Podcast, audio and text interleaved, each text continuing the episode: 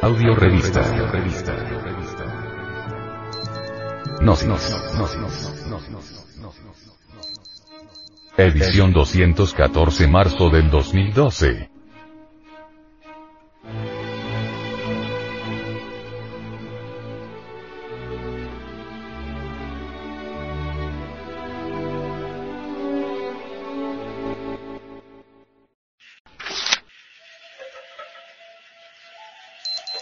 El sepulcro del dios Pacal de los mayas. Este sepulcro tiene una gran tapa de piedra, debidamente burilada. Algunos hombres de ciencia, serios en estos estudios, suponen que esa plancha de piedra que tapa el sepulcro, indica que el dios Pacal de los mayas era un astronauta o viajero del espacio. En este punto lamentamos disentir con estos científicos, porque al examinar cuidadosamente aquella gran plancha de piedra podemos verificar en forma directa, que el dios Pacal no era un habitante de otro planeta, como suponen. Aparece sobre la piedra, que pesa varias toneladas y que cubre el sepulcro, una gran cruz hecha con cañas de maíz y esto nos invita a la reflexión.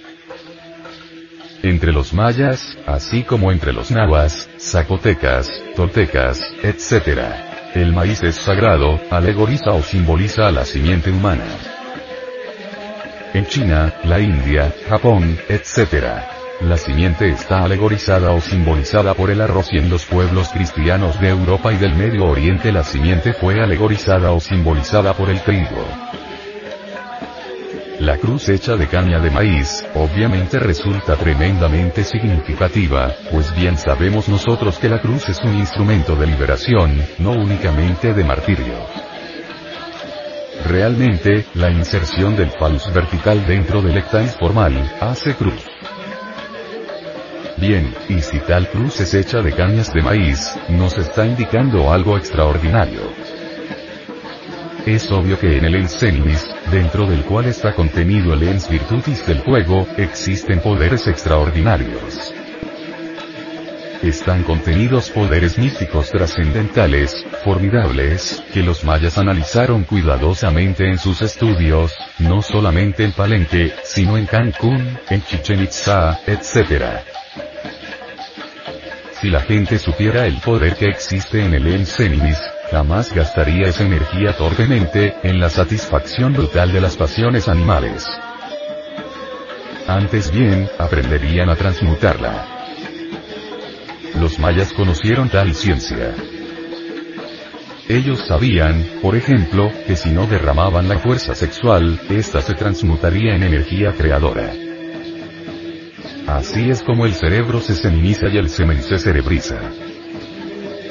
Como resultado o secuencia de un proceder así, en el hombre resulta una tercera fuerza, profundamente divinal, es decir, el fuego sagrado. Cuando éste asciende por la espina dorsal del hombre, nos transforma radicalmente y nos convierte en verdaderos superhombres, como el dios Pacal. Descendiendo las escalinatas que conducen al sepulcro del dios Pacal. Una piedra triangular sella la entrada, ahora esa piedra está colocada a un lado. El hecho que sea triangular esa piedra, nos invita a pensar en muchas piedras triangulares de las catedrales góticas de Europa. Esa piedra triangular representaría, para el mundo cristiano, el Padre, el Hijo y el Espíritu Santo, es decir, a las tres fuerzas de la naturaleza. Santo afirmar, santo negar y santo conciliar. Sin esas tres fuerzas no puede haber ninguna creación. Cuando esas tres fuerzas fluyen en direcciones diferentes, no hay creación. Surge una nueva unidad cósmica, se realiza una creación, cuando esas tres fuerzas coinciden en un punto dado. Hay un pectoral que aparece, muy bien hecho, sobre el pecho del dios Pacal, con nueve collares. Esos nueve collares representan al noveno círculo dantesco, el pozo del universo dentro del organismo humano, el pozo humano, los órganos creadores, e indican que el dios Pacal era un hombre que transformaba el esperma sagrado en energía creadora. Que era un hombre completamente casto, recto en el sentido más completo de la palabra. Un hombre que jamás adulteró, que nunca corrupó. El dios Pakal tiene diez anillos, uno en cada uno de sus dedos. Esto nos está indicando a los diez sepirotes de la cábala hebraica, a un hombre que se llenó de extraordinarias virtudes, un hombre magnífico, un verdadero avatar o mensajero para la humanidad de aquella época. Un hombre que le entregó a los mayas grandes conocimientos. En una de sus manos aparece un cubo, una piedra cúbica y en la otra una esfera. La piedra cúbica nos indica que, realmente, este hombre era tan sabio que poseía la piedra filosofal, es decir, la piedra de la verdad. Era un hombre que había encontrado la verdad. En cuanto a la esfera, nos indica que era un hombre perfecto, un hombre que había despertado su conciencia, un hombre que gozaba de sabiduría infinita. Pero hay algo que aterra en todo esto, algo que espanta. Resulta que lo sepultaron con seis decapitados. Es una cuestión meramente simbólica, pero los seis decapitados sí son hechos concretos. Decapitaron a seis hombres y los enterraron con el dios Pakal. Claro que para transmitirle a la posteridad un mensaje. Sin embargo, debemos reconocer que la forma de transmitir dicho mensaje fue muy sangrienta. Seis hombres decapitados. Con eso quisieron decir los mayas que ese hombre había eliminado todos sus defectos de tipo psicológico.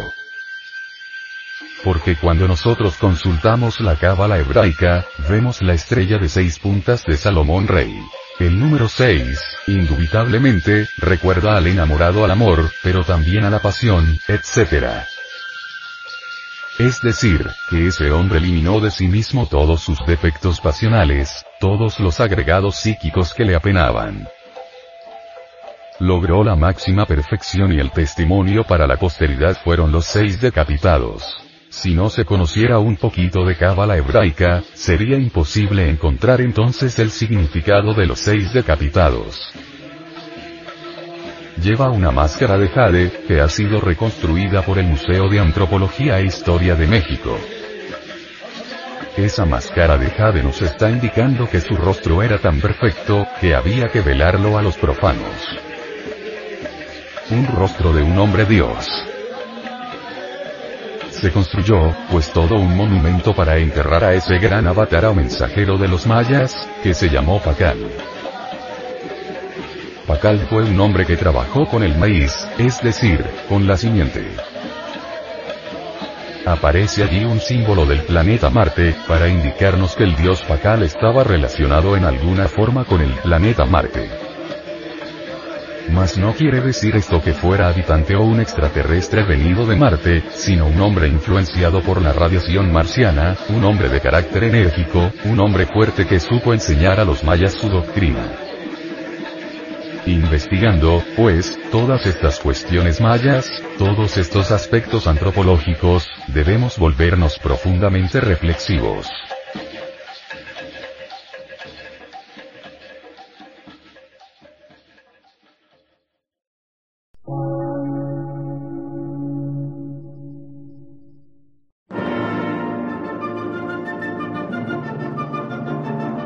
Emisora, gnóstica, transmundial por una nueva civilización y una nueva cultura, sobre la faz de la Tierra.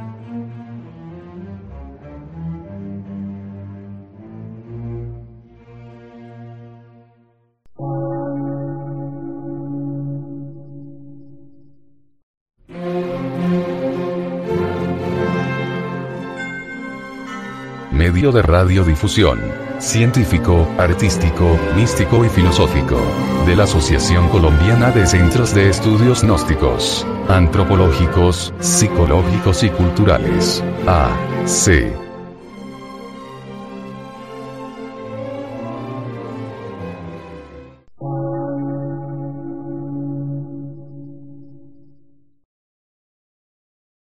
Lectura en movimiento.